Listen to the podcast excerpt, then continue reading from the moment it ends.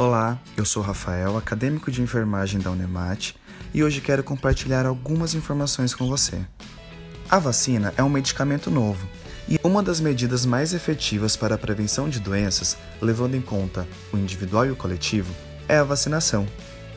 Ao evitar epidemias, ela foi responsável por eliminar doenças como a poliomielite, a rubéola congênita e o sarampo, por exemplo. A vacinação estimula o sistema imunológico do organismo, fazendo com que ele crie anticorpos especiais, ou seja, defesas contra uma série de doenças.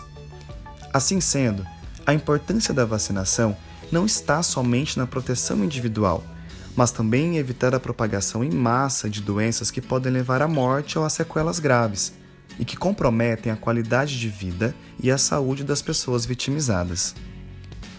No caso da Covid-19, não é diferente. Ao se vacinar, o indivíduo recebe a sua proteção individual e evita que o vírus se espalhe e dissemine cada vez mais a doença. A vacina concretiza a proteção coletiva e evita que as pessoas sejam hospitalizadas, ocupem leitos de UTI ou morram por complicações da Covid-19.